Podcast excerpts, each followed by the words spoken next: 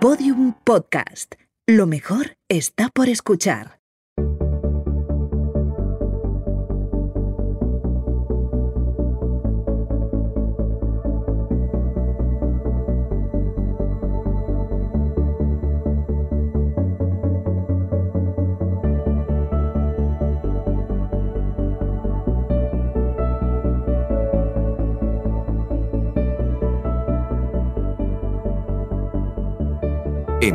Primera persona.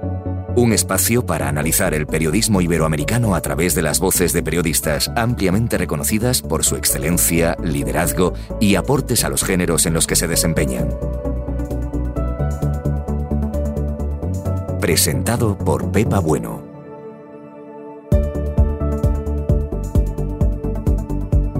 El fotoperiodismo. Con Graciela Iturbide.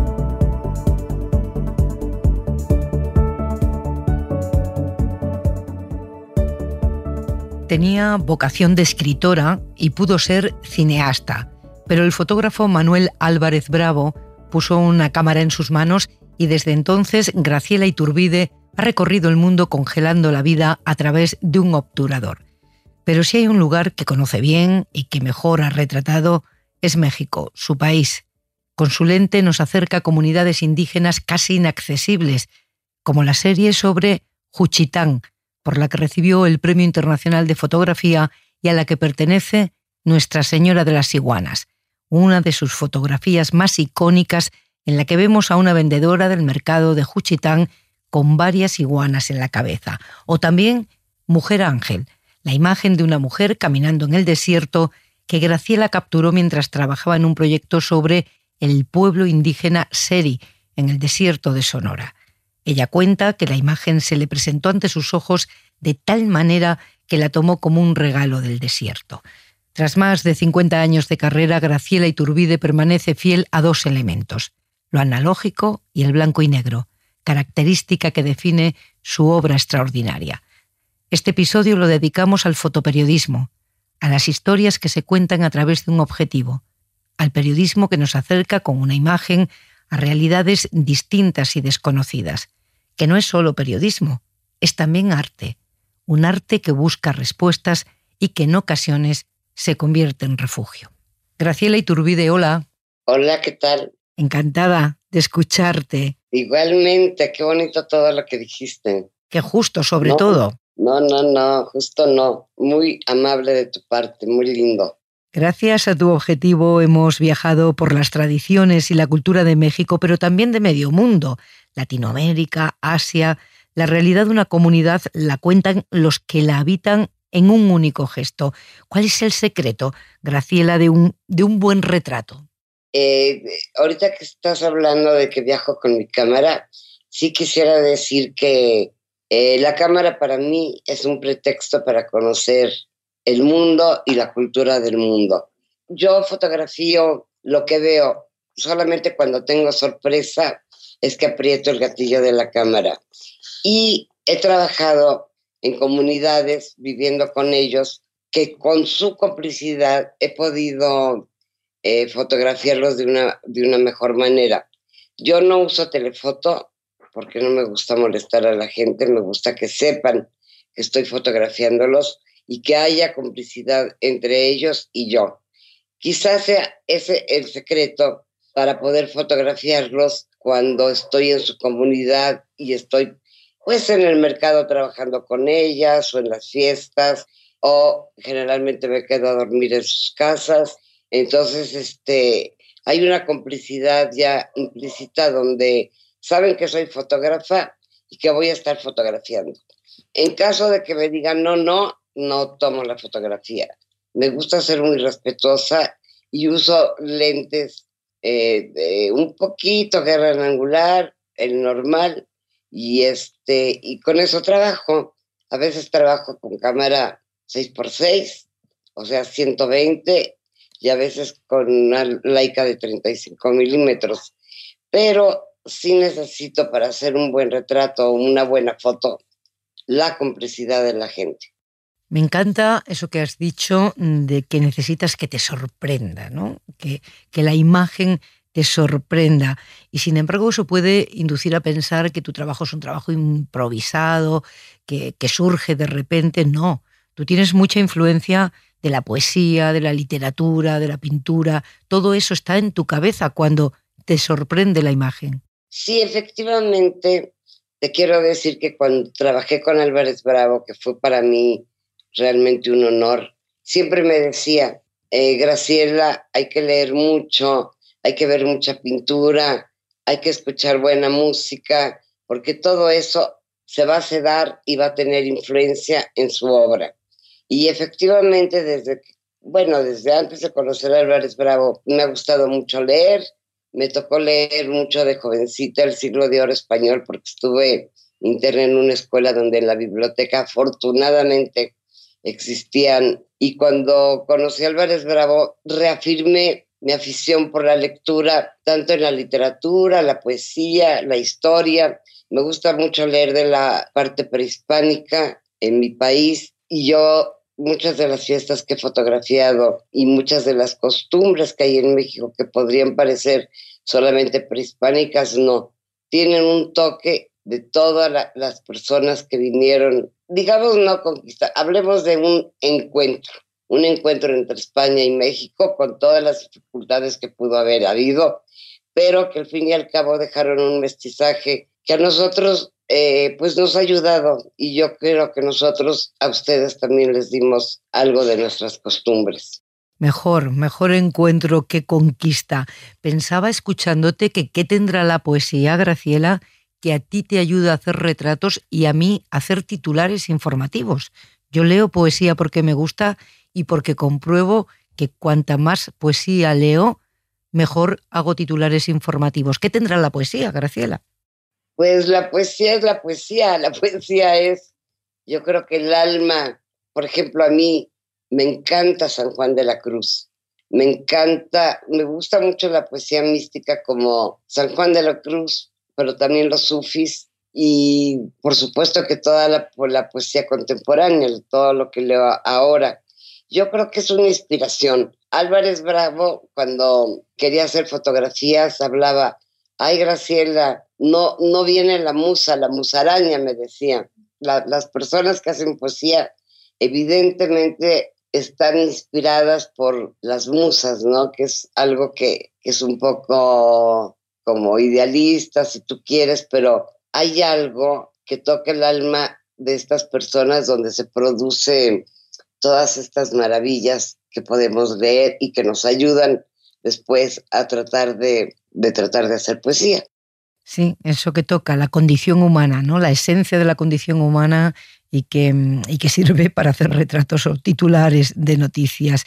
Dices lo que has leído, lo que has visto, lo que has reflexionado, toda tu cultura está en cada foto, en cada retrato. Pero ¿qué papel juega el azar, Graciela? El azar es muy importante en mi vida, porque yo nunca, como decía Picasso, yo no busco encuentro. Yo salgo a los pueblos pero no voy exactamente para fotografiar algo, sino es generalmente lo que me encuentro o lo que las personas, las personas del pueblo me invitan a estar con ellos en una fiesta y por supuesto que voy, pero que voy a fotografiar lo que encuentro, lo que me sorprende, lo que tiene que ver para mí, como tú dices, con la poesía, porque hay mucha poesía en el mundo que vivimos, en todo lo que nos rodea. Estamos llenos de poesía. A veces no nos damos cuenta, a veces somos insensibles a eso, pero todo, todo lo que nos rodea, en todo hay poesía. Fíjate si juega un papel el azar, que hay una foto, mujer ángel, que ni siquiera fuiste consciente de que la habías hecho, ¿no? Exacto, sí. Los seres con los que viví en sus casas como primero un mes y medio, después otro mes y medio. Y fue muy lindo porque siempre estaba con ellos, ¿no? Caminando con ellos, haciendo esto. Los hombres se van a la pesca, me fui con ellos una vez a la pesca. Las mujeres hacen collares de caracolitos y también hacen canastas tejidas que son maravillosas son gente muy pobre que viven en el desierto, son muy pocos los que quedan, y porque hace poquito los volví a ir a visitar para visitarlos nada más. Resulta que ellos, los jóvenes, me querían invitar a las cuevas que tienen donde hay pinturas rupestres. Y cuando bajamos, yo estuve tomando fotografías con mi cámara entonces, cuando revelo y tengo mis contactos, generalmente yo acostumbro ponerlos en la mesa para poderlos ver y seleccionar. El editor de este libro, cuando ve este contacto de la, de la mujer con la grabadora, me dice, ¿y esta fotografía? ¿Por qué no la has puesto? dije, no, yo no la tomé, pero evidentemente que yo la tomé, no, pues yo iba con la cámara, después vi la hoja de contactos y si es la secuencia. Y en esta cámara incluso lleva una grabadora, porque ellos viven muy cerca de Arizona, en Estados Unidos, y hacen intercambios entre sus canastas, que son maravillosas, y objetos como tocadiscos, grabadoras. Yo siento que la foto de Mujer Ángel, cada vez que la observo, no me puedo recordar a qué horas la tomé. Después vienen las siguientes que, que ya veo que, pues evidentemente la tomé. Entonces yo siento que es una pues que la tomé de una manera inconsciente quizá, ¿no? Y que me la regaló el desierto, por eso la quiero mucho. Mujer Ángel eh, retrata a una mujer que camina en el desierto con un magnetofón, como tú decías, y además tuvo un papel terapéutico para ti, Graciela, esa foto. Sí, sí, sí, de alguna manera sí, porque me di cuenta de que muchas veces salen cosas que tú no, ni siquiera las has pensado, ¿no? Que no eres consciente de que las estás tomando. Como que la vida también te regala muchas cosas. Hay veces que al contrario, que tú dices, ay, tomé una foto maravillosa, llegas a tu casa, revelas el rollo y dices, no, pues no, me equivoqué. Por eso me gusta la sorpresa o la parte inconsciente de uno, ¿no? Donde ya tu cerebro o tu corazón tu cerebro y tu corazón están funcionando y aprietan el gatillo cuando, cuando es necesario. Y además, cuando tomaste esa foto venías de un momento muy doloroso en tu vida, de perder a tu hija pequeña. Fue muy duro. Perdí a Claudia, mi hija, cuando ella tenía seis años y yo estaba estudiando cine, empezaba a estudiar cine, pero también ya estaba con Álvarez Bravo de asistente. Y te quiero decir, bueno, como comprenderás, casi me vuelvo loca, pero eh, el hacer fotografía, el dedicarme así con más pasión o con más obsesión a hacer fotografía me ayudó mucho a, a salvarme. De hecho, hay una cosa muy interesante. Cuando muere Claudia, como yo iba mucho a los pueblos de México, cuando veía yo que enterraban a un angelito, un angelito es cuando los niños que mueren los visten de ángeles y los pone en una caja muy bonita con flores de China, muy pobre, ¿no? Pero bellísimo, con una poesía increíble. Yo me dediqué a tomar a todos estos niños hasta que un día, después como de cuatro o cinco años, estaba yo en San Miguel Allende, cerca de Guanajuato, y veo a un señor con su cajita toda adornada y toda su familia. Me acerco y le pregunto, señor, ¿usted cree que podría ser posible que yo tomara una foto de toda la familia con su, con su hijito? me dijo, claro que sí, cómo no. Estaban parados en una banqueta. Tomé unas fotos que no son muy buenas para empezar a, a actuar con ellos, ¿no? Con todo el respeto que podía. Y fuimos al cementerio y yo seguía fotografiándolos, ellos caminando, la familia caminando, el señor el que cargaba la cajita. Y ahí el señor voltea a verme como con una cara de susto y digo, ¿qué pasa? Y yo volteo al suelo y en el medio del camino estaba la muerte, porque era un señor que era mitad calavera, picoteada por los pájaros, y mitad vestido, pero ya muerto con sus tenis. Yo no me explico si alguien lo sacó de una tumba, si lo fueron a dejar ahí, porque era en el medio del camino, como dice Dante, ¿no? En el medio del camino me encontré a la muerte.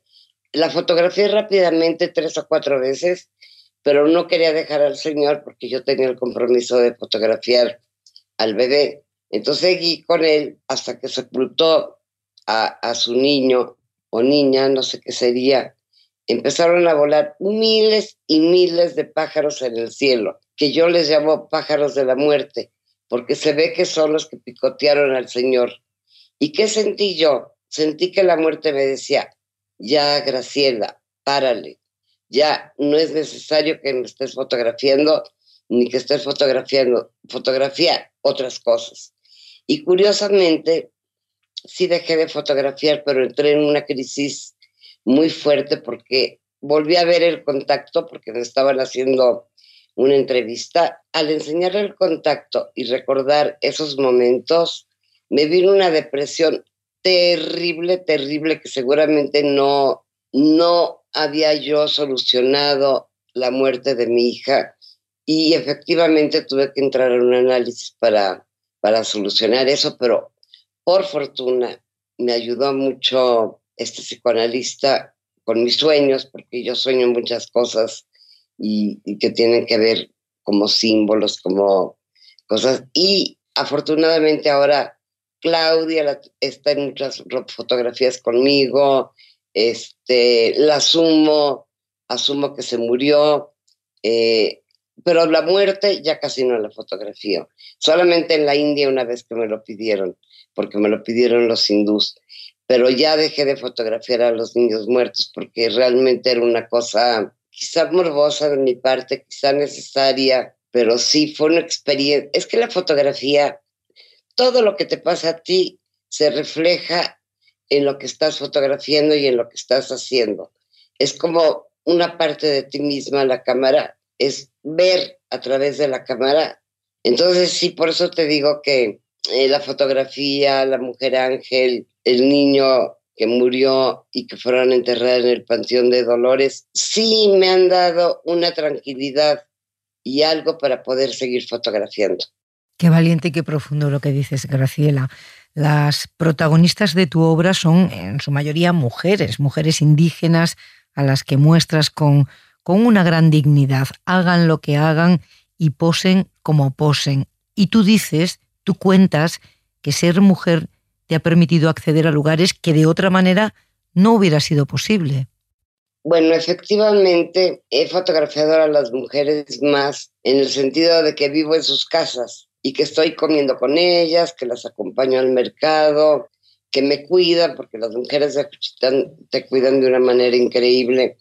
Con los series también me quedaba con las mujeres mientras recogían caracolitos y los hombres iban a la pesca, porque son mujeres, sobre todo en Juchitán, maravillosas, que llevan la economía de sus casas, que ellas son las que les dan el dinero a los hombres y que además, curiosamente, en las fiestas, que se bebe mucho en Cuchitán, por eso yo estaba poco tiempo y regresaba poco tiempo y volví a regresar, porque se bebe mucho y se baila mucho. Pero curiosamente los hombres que son chiquitos y flaquitos se caen y ellas que son gordas, maravillosas, siguen bailando y nunca se emborrachan.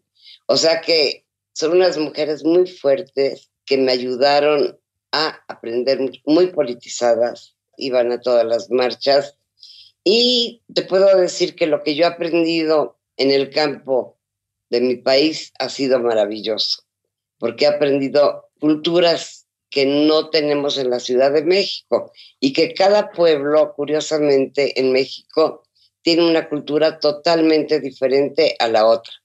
Si vas a Michoacán hay unas costumbres, si vas a Oaxaca hay otras costumbres, eh, o sea que he podido aprender mucho, mucho de todas estas gentes. ¿Y qué impacto tiene tu obra, tienen tus fotografías en los protagonistas? Porque tú vuelves a las comunidades que has retratado y les muestras tu trabajo. ¿Qué impacto tiene? ¿Cómo lo reciben?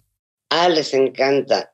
Y a muchas, no a todas, porque era imposible, yo les regalaba su fotografía, las que eran más amigas mías, y las ponían en su altar ellas acostumbran tener un altar donde tienen las fotos de sus abuelas, las fotos de, la gente que ha muerto, las gentes de... Tienen una cosa eh, mestiza muy extraña porque son católicos, pero al mismo tiempo eh, tienen costumbres antiguas. Tú querías ser escritora, ibas para cineasta y al coger una cámara de fotos ya no pudiste soltarla. ¿Por qué? ¿Qué te atrapó especialmente de, las imágenes a través de una cámara de fotos?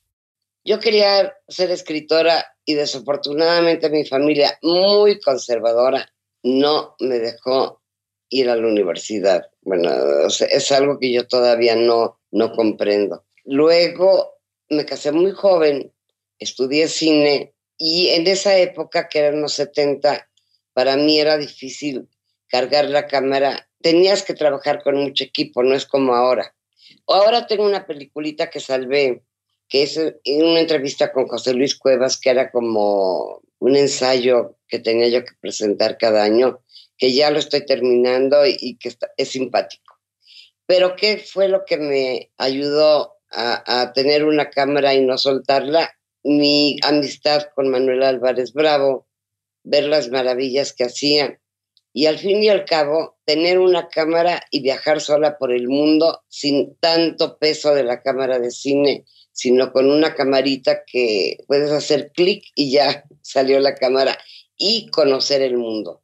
Para mí fue, es muy importante a través de mi cámara conocer tanto mi país, que creo que más o menos lo conozco, como el mundo. He estado en Madagascar, he estado en, en Mozambique, he estado en Roma, en España. Entonces, para mí es como, como para no soltarla, ¿no? Quiero decir que en la pandemia no he tomado fotos porque me he dedicado a arreglar mi archivo de negativos, pero al descubrir negativos que yo no me acordaba o que me parecieron que podían ser buenos, pues los estoy imprimiendo y entonces estoy este, poniéndolos en las cajas que deben de ser, ¿no?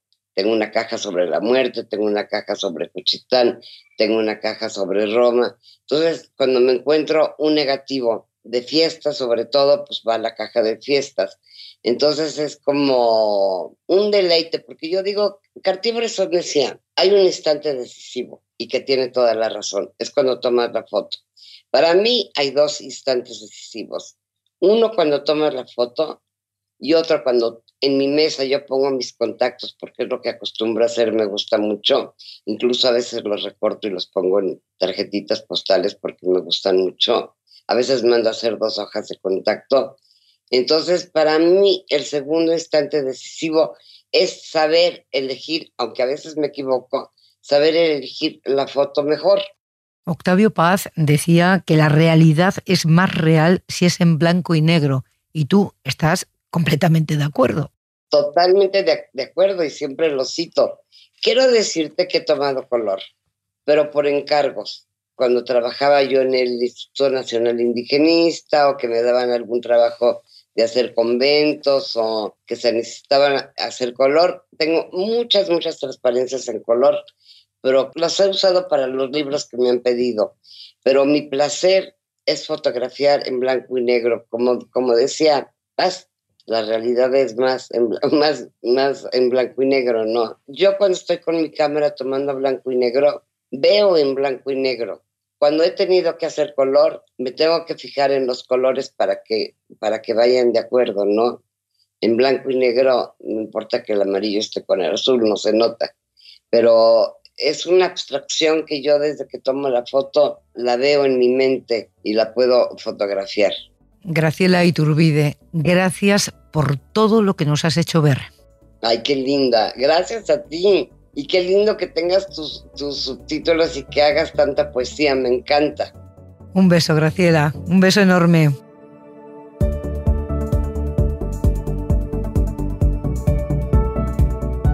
En Primera Persona es un podcast de la Fundación Gabo en alianza con Google News Initiative producido por Podium Podcast. Presentado por Pepa Bueno. Realización sonora Vicente Zamora. Guión y dirección Inés Vila.